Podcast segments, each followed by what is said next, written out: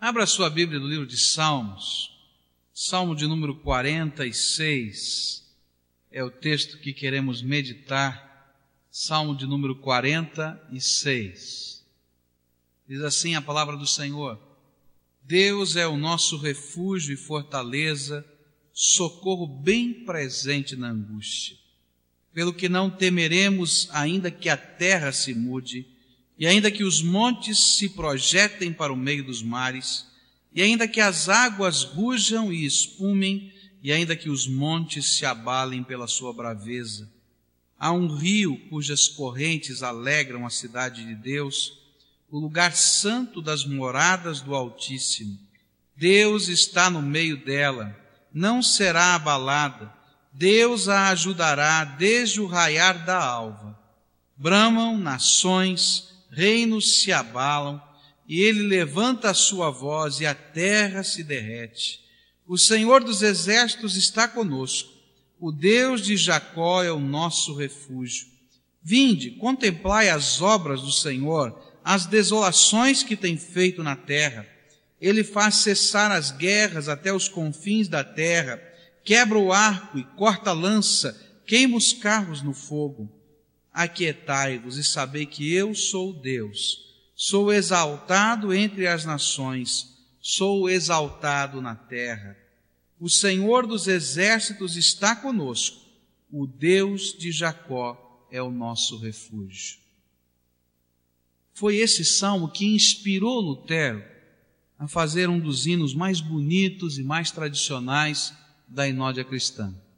E diz: Castelo forte é o nosso Deus. Quando ele comenta esse salmo, Lutero diz basicamente o que ele escreveu na letra desse hino. Ele diz assim: Nós cantamos este salmo para o louvor de Deus, porque Deus está conosco.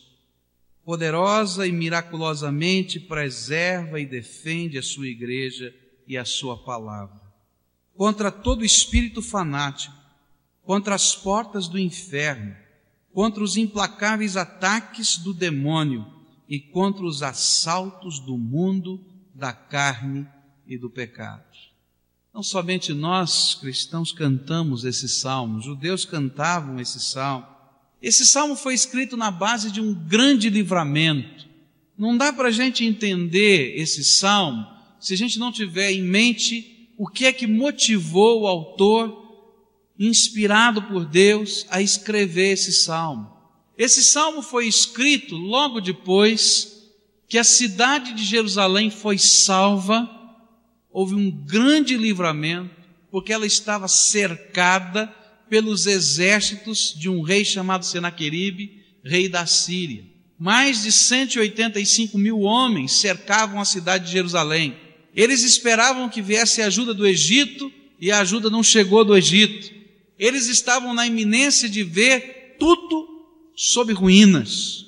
Mas um dia o rei entrou no santuário de Deus com as cartas que o rei Senaqueribe havia mandado, dizendo: Olha, é um ultimato, ou vocês se entregam, ou nós vamos arrasar tudo. E ele apresenta aquelas cartas perante o Senhor e vem primeiro a resposta de Deus na voz do profeta Isaías, e depois vem o livramento do Senhor num grande milagre que vai acontecendo. Quando aquele povo celebra a vitória, alguém cheio do Espírito Santo começa a cantar. E as pessoas anotaram esse cântico, porque era uma profecia e era um louvor. Aqueles homens que tinham passado por uma ameaça tremenda de morte, quando todas as cidades fortificadas de Judá já haviam caído, e a última cidadela que existia era a cidade de Jerusalém. Quando parecia que tudo mais já tinha falhado, de repente vem um grande livramento do céu na forma de um milagre que nem eles podiam explicar com tantos detalhes. Deus é o nosso refúgio e fortaleza socorro bem presente na angústia. Aí você consegue entender por que ele diz: pelo que não temeremos, ainda que a terra se mude. e ainda que os montes se projetem para o meio dos mares, e ainda que as águas rujam e espumem, e ainda que os montes se abalem pela sua braveza. Ele estava lembrando coisas e, de uma forma poética, ele estava dizendo como houve livramento e graça de Deus. Cada palavra desse salmo é um testemunho do poder salvador do Senhor. E nesse salmo nós vamos encontrar algumas figuras que nos ajudam a entender o que significa ter o Senhor do nosso lado. O que significa ter o Senhor habitando o nosso coração. O que significa depositar a nossa esperança, a nossa fé, a nossa vida toda nas mãos dele. E eu queria convidar você a caminhar comigo por esse salmo e tentar perceber a beleza da verdade que cada uma dessas figuras tem a me ensinar. A primeira figura que está aqui está logo no verso 1. Deus é o nosso o quê? Ele é refúgio. O que, que significa isso? Ele é o abrigo seguro contra toda sorte de ataque. Ele é o abrigo seguro.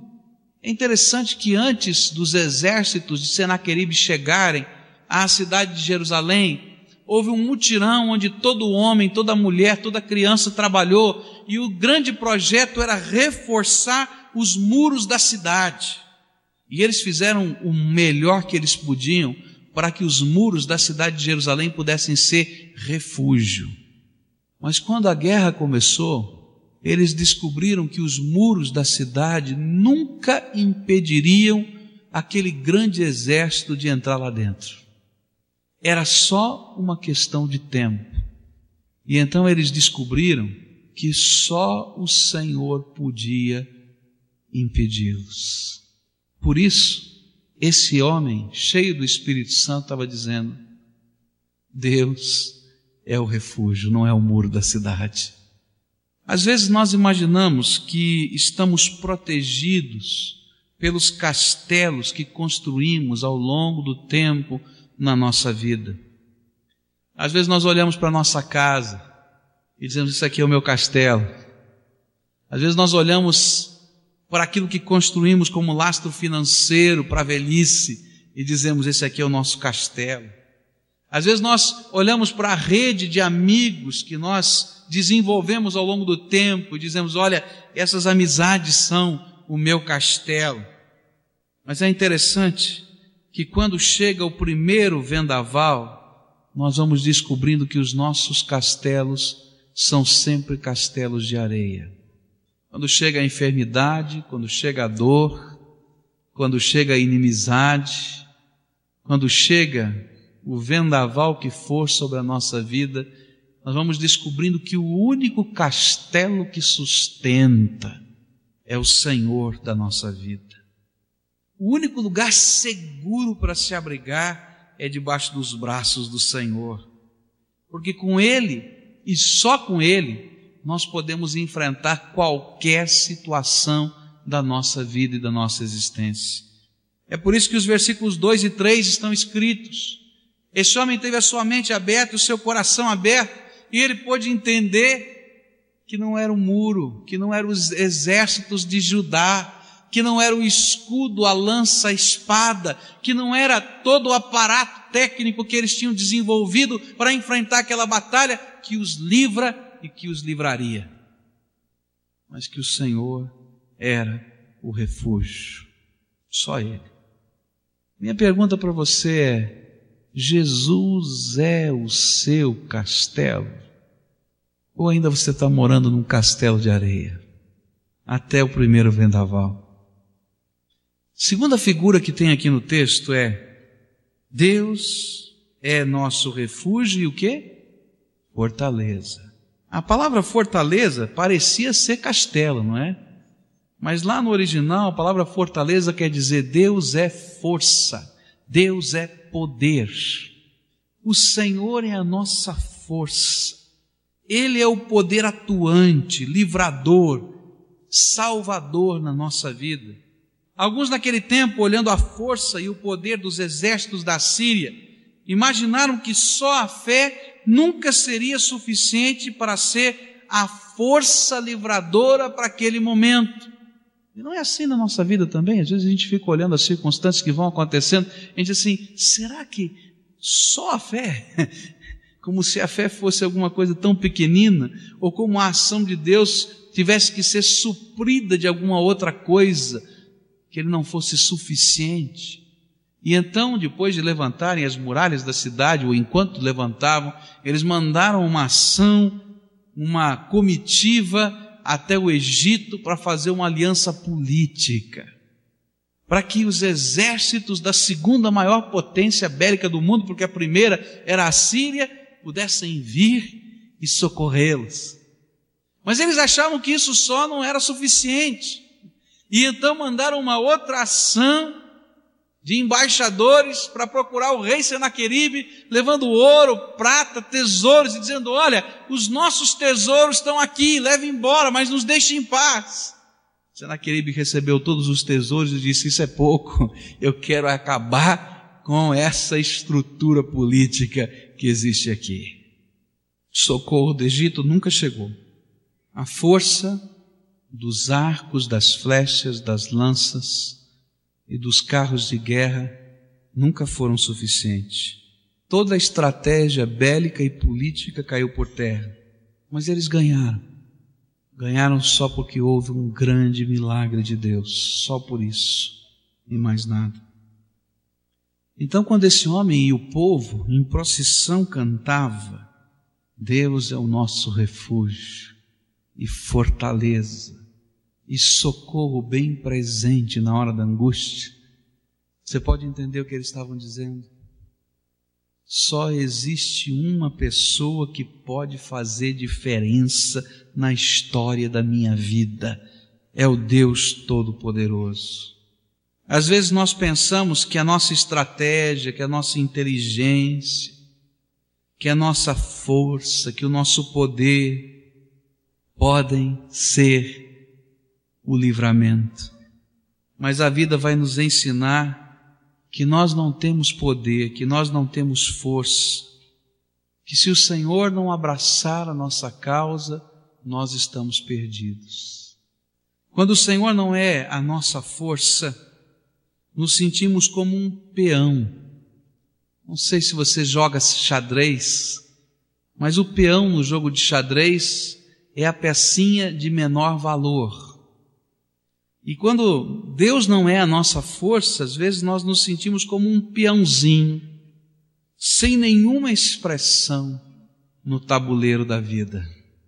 Mas quando o Senhor é a nossa força, e quando o poder de Deus faz parte da minha existência, e quando eu caminho com Ele, e de tal maneira que a presença dele se revela até na minha fraqueza, então nenhum cataclismo pode me abalar, pois a força e o poder do Senhor, que é maior que um grande exército, de que um terremoto, do que uma inundação, vão se manifestar apesar da minha fraqueza.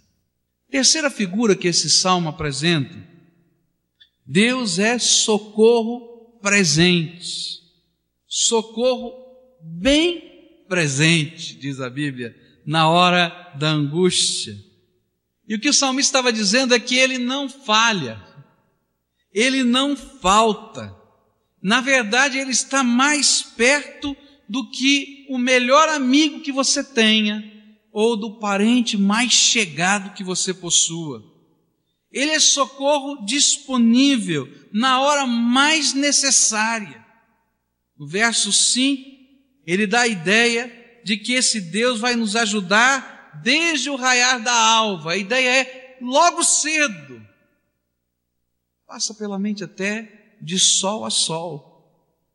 O exército de Judá não funcionou, o Egito não chegou, as cidades fortes caíram de Judá, uma a uma, as cartas chegaram trazendo o ultimato do inimigo, o desespero parecia que tomava conta da cidade, num silêncio tremendo. quando o rei entrou no templo, orou, e lá do outro lado da cidade vem a resposta através do profeta Isaías, e depois vem o milagre do livramento no momento mais angustiante da história daqueles homens. Eu não sei se você está vivendo o momento mais angustiante da tua vida, eu espero que não. Não é gostoso viver momentos de angústia. Mas eu quero dizer para você que quando todo mundo falha, quando o teu pastor falha, quando a tua igreja falha, quando os teus amigos falham, quando tudo falha, tem alguém que é socorro, que nunca falhou e nem vai te abandonar. É o Deus vivo.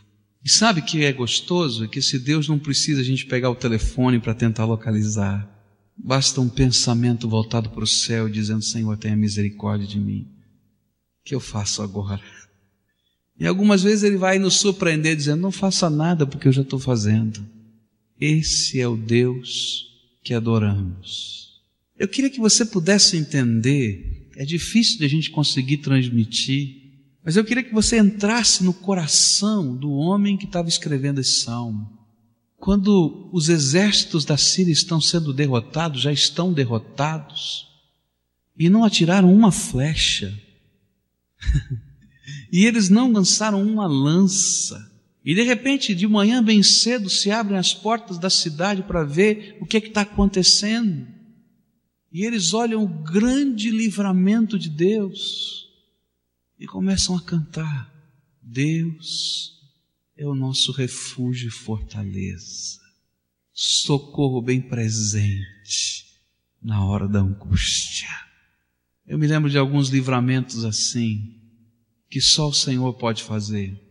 Um dos dias de maior angústia na minha vida foi na minha adolescência, juventude. Tinha lá os meus 18, 19 anos e a minha mãe estava tremendamente doente. Eu estava tão angustiado no meu coração por causa da doença da mamãe, com medo do que pudesse acontecer. Tinha medo de chegar em casa um dia e não encontrá-la, porque às vezes ela saía no meio da madrugada e a gente tinha que sair procurando para saber onde ela foi. Tinha medo do que ela pudesse fazer, andava com os remédios que ela tomava no bolso, no meu bolso, para que eu pudesse controlar a hora do remédio, para que ela pudesse não fazer qualquer bobagem. De repente toco o telefone no meu emprego e a pessoa me diz assim: Olha, você é Pascoal, sua mãe Letícia. Eu falei: Sim. Será que você podia vir aqui? o que é que está acontecendo? Ih, sua mãe não está muito bem. E naquela hora me bateu uma profunda tristeza e um sentimento de impotência. Eu disse assim: o que, que eu vou fazer? Eu vou buscar a mamãe e vou fazer o quê? E aí então, aquelas coisas que são da graça de Deus e da misericórdia do Senhor, não é? O Senhor que é refúgio, fortaleza, socorro bem presente na hora da angústia, foi aquele que começou a falar no meu coração. E vem um sentimento no meu coração, ligue para o teu tio. Meu tio mora no interior de São Paulo, uns 300 quilômetros de onde nós morávamos, e eu pensei cá comigo, que, que eu vou falar com meu tio? Meu tio está a 300 quilômetros daqui, tem a vida dele. Eram 10 horas da manhã, eu olhei no relógio, meu tio é um homem tremendamente ocupado, era dono de várias empresas, e eu só tinha o telefone da casa dele. Eu falei, 10 horas da manhã, eu vou ligar para a casa dele, não vou achar ninguém. E é aquela coisa gostosa de Deus falando com a gente, disse assim: o que é que você perde? Liga. Peguei o telefone, liguei, 10 horas da manhã, meu tio estava em casa. Ele disse: oh, você deu uma sorte danada, eu esqueci minha carteira e vim buscar. Não é sorte. Deus é refúgio, fortaleza, socorro, bem presente na hora da angústia. Aí comentei com ele tudo isso, e ele disse: traz tua mãe para cá, eu quero te ajudar. Eu disse, tio, mas o que, que nós vamos fazer? Levar minha mãe para ir? Pede uma licença no seu trabalho, vem para cá e vamos tratar da sua mãe. Eu quero te ajudar nisso. E eu dou graças a Deus porque foi assim que a minha mãe começou a melhorar. Deus preparou esse homem, Deus preparou o tempo, Deus preparou o médico, Deus preparou o tratamento, Deus nos deu graça. Quando cheguei lá na casa do meu tio, umas 5 horas da tarde, estava o psiquiatra e ele na sala. Eu olhei e disse: O que está vendo? Ele disse: Não, o médico está aqui. Deus é refúgio. Ele mexe nas circunstâncias. A gente não sabe, não conhece, não entende, mas Ele está no processo. Ele é socorro presente quando a gente acha que não tem ninguém. Quando a gente manda aqueles bilhetinhos para o céu, o céu responde. Não está ocupado o telefone, graças a Deus. Vem misericórdia do Senhor sobre a nossa vida. Mas tem uma outra figura. Versículo 4 diz assim: Há um rio cujas correntes alegram a cidade de Deus.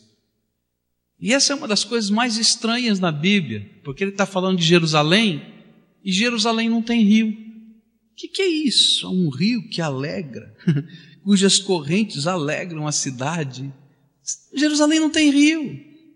Sabe por quê? Porque numa linguagem poética e figurada, esse homem de Deus está dizendo: Deus é o rio que supre de alegria, de sustento, de paz, de certeza a cidade dele e o povo dele. Numa guerra, e na guerra daquele tempo, a água era a grande preocupação, não é verdade? Quanto mais água eu pudesse ter, tanto mais tempo eu podia resistir. Por isso, o povo dessa cidade, além de reconstruir ou de fortificar os muros da cidade antes da guerra, eles cavaram um túnel para trazer água à cidade e fecharam todas as fontes que tinham do lado de fora, para que o inimigo não tivesse água. Mas quando aquele homem abre a porta da cidade, ele sai junto com o povo para ver o grande livramento de Deus, ele olha para trás e diz: Sabe de uma coisa? Há um rio dentro dessa cidade. Eu não estou falando do túnel que foi feito, não. Eu estou falando do Deus vivo, do Deus verdadeiro, que supre, que abençoa, que sustenta, que entra na história, na vida da gente. Essa é a figura que está em Ezequiel, capítulo 47 que diz: do trono de Deus nasce um rio, e à medida em que esse rio vai saindo, aquela nascente debaixo do trono, trono vai tomando a cidade e vai alcançando o mundo, ele vai ficando cada vez mais caudaloso. E ele está falando da graça de Deus que se espalha em todo o mundo. O verdadeiro suprimento de alegria, de certeza, não vem das coisas que construímos na vida elas não preenchem o coração, mas vem da presença do Senhor fluindo como um rio de água viva no coração da gente. Vem daquilo que procede do trono de Deus para a nossa vida, porque isso entra dentro da alma e supre e faz diferença.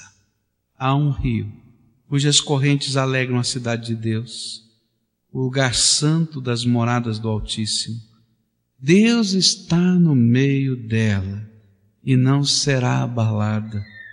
Deus a ajudará desde o raiar da alva.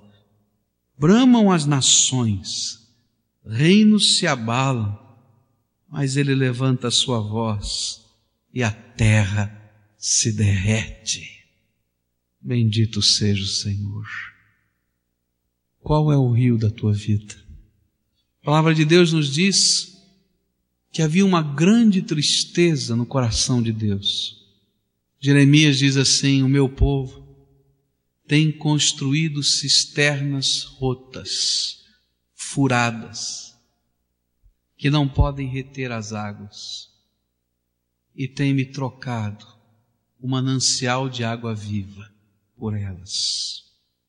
E assim é a nossa vida.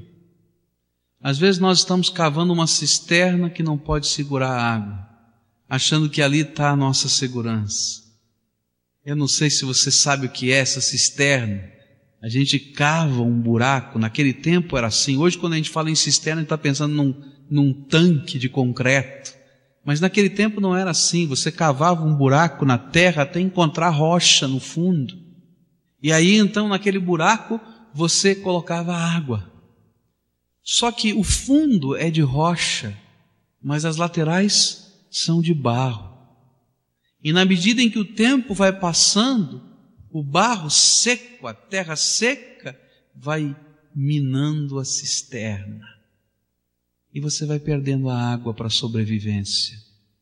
E Deus está olhando para o povo e está dizendo: estão cavando cisternas que não seguram a água, quando eu quero fazer nascer dentro deles um rio de água viva.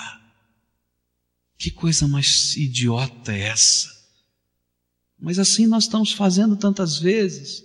Nós estamos batendo numa porta, batendo em outra, tentando alcançar isso, tentando alcançar aquilo, e não deixamos o Senhor habitar o nosso coração e fazer diferença na nossa alma e dirigir os nossos passos segundo a Sua vontade, e nós estamos querendo trocar por algo que pareça ser um depósito de segurança. Deus é o rio que alegra a nossa vida. Mais uma figura que vai aparecer nesse texto. Queria que você pudesse entrar na cena. Verso 8. Começa assim: Vinde e contemplai as obras do Senhor. E nessa hora é o mensageiro que está vindo dizer: Olha, os exércitos da Assíria estão destruídos. Venham, venham ver o que aconteceu e as portas da cidade se abrem. E a próxima figura que está aqui é: Deus é o poderoso guerreiro que luta as nossas batalhas. E o povo está dizendo: venham, vejam como ele lutou por nós. E eles começam a sair dos muros da cidade, a porta está aberta, e ninguém fica do lado de dentro.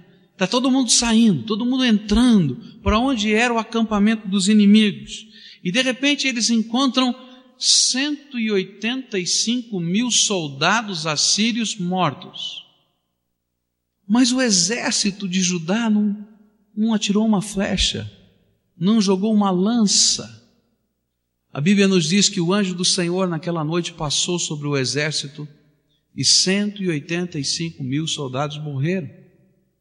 E um tablete, o que, que é o tablete? Antigamente se escreviam em pedaços de barro cozido. Um tablete que a arqueologia descobriu nos diz que houve uma peste naquele lugar, onde os ratos invadiram o acampamento dos assírios, roeram as cordas dos arcos, comeram a comida que eles comiam, se espalhavam a, aos milhares no meio deles, e uma grande peste veio, uma grande doença veio por causa desses ratos, e 185 mil soldados morreram sem guerra. E agora, por causa dessa peste, eles iam ali para queimar os arcos, queimar as lanças, queimar os carros de guerra. E eu posso imaginar que fogueira santa foi essa. Você já pensou? E nessa hora aquela fogueira vai jogando os arcos, vai jogando os escudos, vai jogando as lanças, vai jogando os carros de guerra e vai se levantando aquela fogueira imensa. E começa um tempo de paz, porque Deus lutou a batalha desse povo. Essa paz se espalha, porque esse grande exército de Senaqueribe tinha um projeto, ele estava conquistando o mundo. Mas naquele momento, aquela grande derrota que veio do céu, fez com que o rei voltasse correndo para o seu país. E aqueles poucos do exército que se livraram foram aquartelados na sua terra. E a paz chegou em toda aquela região do mundo, porque Deus lutou essa guerra. Aqui há também uma profecia do dia quando o Senhor Jesus instalar o seu milênio, quando vai haver a cessação de todo tipo de conflito. Mas aquele povo estava celebrando o que Deus estava fazendo naquele dia. Quando Deus entra em nossas batalhas, ele cessa a guerra, usando os meios mais criativos do seu poder. Ele quebra aquilo que representa a opressão. e ele queima aquilo que seria destruição. Só ele pode fazer isso. Ele luta as nossas batalhas. Quando ele é o nosso Deus e quando colocamos a nossa vida nas suas mãos. A última cena que tem aqui, ou figura, é que quando vai chegando no final, depois de tudo isso, dele ter comparado Deus com o refúgio, com a fortaleza, com o socorro, com o rio, com o guerreiro. Ele vai terminar esse salmo e essa poesia, mas ele não pode comparar Deus com ninguém. E então ele termina com o verso 10 e o verso 11, onde dizem assim: Aquietai-vos, aquietai-vos, e sabei que eu sou Deus. Sou exaltado entre as nações e sou exaltado em toda a terra. Imagina a cena: as portas da cidade estão abertas e 185 mil pessoas mortas. E eles não jogaram uma flecha, uma lança, nada. Sabe qual foi o primeiro sentimento? Não dá para dizer, né? A gente abre a boca, o que, que aconteceu? Foi o anjo do Senhor que passou por aqui. Mas naquela hora veio um profundo senso de temor. Sabe o que é temor? Que coisa tremenda é essa? Que Deus tremendo é esse? Não dá para compará-lo com mais nada. Eu tenho que dizer que Deus é Deus. O que é aquietar-se e saber que Deus é Deus? É entender que Ele é maior que todas as figuras. Ele é Deus. É diante dele se submeter colocar-se debaixo, sossegando nas suas mãos toda a nossa vida inteirinha. É exaltá-lo com temor e tremor, mas com um profundo senso de adoração. Eu não sei o que está acontecendo na tua vida. Mas eu vim aqui dizer para você que há um Deus vivo, que existe um Deus vivo, todo-poderoso, que é muito maior do que tudo que você pode imaginar ou pensar, que é tremendo, para quem não existe qualquer tipo de limite, que é criativo ao extremo, a ponto de fazer com que os ratos possam trabalhar para ele, a ponto de fazer com que os ventos possam trabalhar para ele. Ele é Deus. E a coisa mais tremenda que a gente pode experimentar na nossa vida é quando nós o invocamos para ser o nosso Senhor e o nosso Deus. Hoje o Senhor quer entrar na tua história quem sabe você está dentro de um castelo de areia o Senhor quer entrar dentro da tua história. Hoje o Senhor quer ser o seu refúgio. Hoje o Senhor quer ser a sua fortaleza, a força e o poder da sua vida. Hoje Ele quer ser o socorro bem presente, que não falha, disponível de sol a sol na tua vida. Hoje Ele quer ser o rio, o suprimento, a alegria, a certeza. Hoje ele quer ser o guerreiro que luta as suas batalhas, mas ele só o será quando o convidarmos para que ele seja o nosso Salvador, o nosso Senhor, o Deus da nossa vida. Eu só posso experimentar o que significa o Salmo 46 se aqui dentro da minha alma eu decidi abrir o meu coração e invocar Jesus para entrar com a sua glória e majestade. E aí eu vou entender que isso é muito mais do que uma religião, isso é muito mais do que um costume, Isso é muito mais do que qualquer comparação que eu possa fazer. Isso há de ser uma experiência tremenda de um Deus vivo que se manifesta num homem tão fraco. E diante da sua glória e majestade, eu vou me aquietar, me tranquilizar e saber que existe um Deus nesse universo e vou me alegrar em dizer: Ele é o meu Deus. Eu queria orar junto com você nessa hora. Espírito de Deus quer fazer alguma coisa muito especial na tua vida. Mas nós temos que dar um passo. O passo daquele que invoca Jesus para ser o Senhor e o Salvador da sua vida. O passo daquele que abre as portas dos muros do nosso coração e de Jesus entra aí com a tua graça, porque eu preciso que tu sejas o meu Senhor e o meu Salvador. O passo daquele que sai e deixa de ser apenas um religioso para ter uma experiência pessoal com o Deus vivo habitando o seu coração. Eu chamo de passo de fé, passo de entrega, passo de descanso da vida nos braços do Senhor. Por isso eu queria convidar você e aquelas pessoas a quem o Espírito Santo está falando agora e ele tem os seus meios de falar, e ele está aplicando isso que você está ouvindo aí no teu coração, às circunstâncias da tua vida, àquilo que você está vivendo, às pressões do teu dia. Mas eu quero que você entenda que esse Deus que é refúgio, que é fortaleza, que é socorro, que é rio, esse Deus todo-poderoso, precisa ser o teu Deus, o teu Senhor e o teu Salvador. Ele precisa ser o seu Deus. Isso só acontece quando pela fé a gente reconhece quem Ele é. Deus é Deus. Eu sou homem.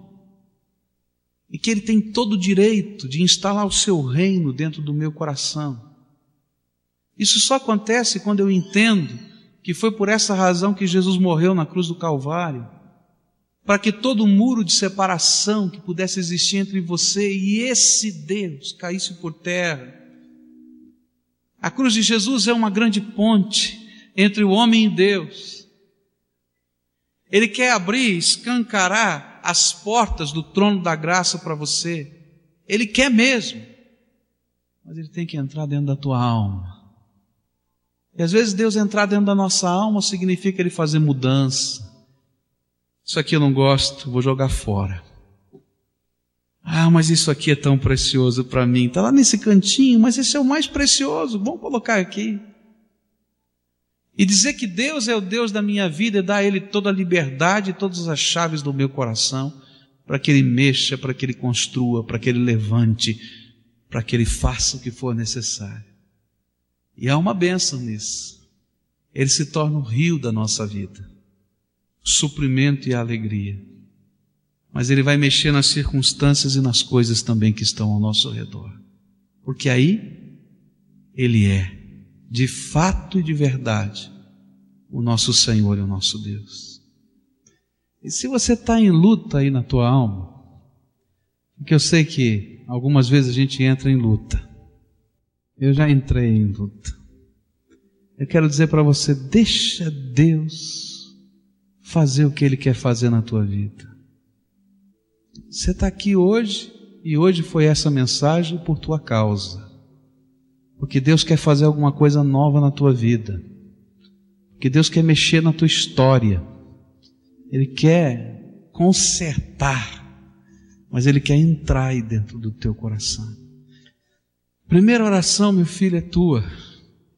Você vai fazer com seus lábios. Eu vou te orientar, mas ela é tua oração.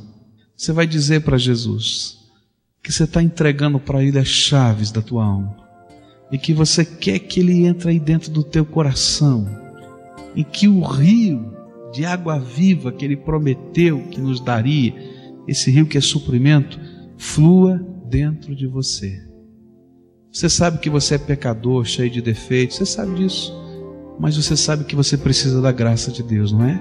Então faz essa oração com as suas palavras, do teu jeito, Mas você diz isso para Jesus: Jesus, eu quero te dar as chaves do meu coração. Entra aqui dentro da minha alma. Usa a tua boca. Fala baixinho aí, mas fala com teu Deus. Jesus querido, tu sabes a história de cada uma dessas pessoas. Tu conheces, Senhor. Tu conheces, Senhor, as tempestades. Tu conheces, Senhor, as lutas, as tribulações. Tu conheces, Senhor, as ameaças. E a tua palavra nos promete que o Senhor, quando entra na nossa história, e passa a ser o nosso Senhor, nosso Salvador e o nosso Deus, tu has de se tornar nosso refúgio, nossa fortaleza, nosso socorro bem presente.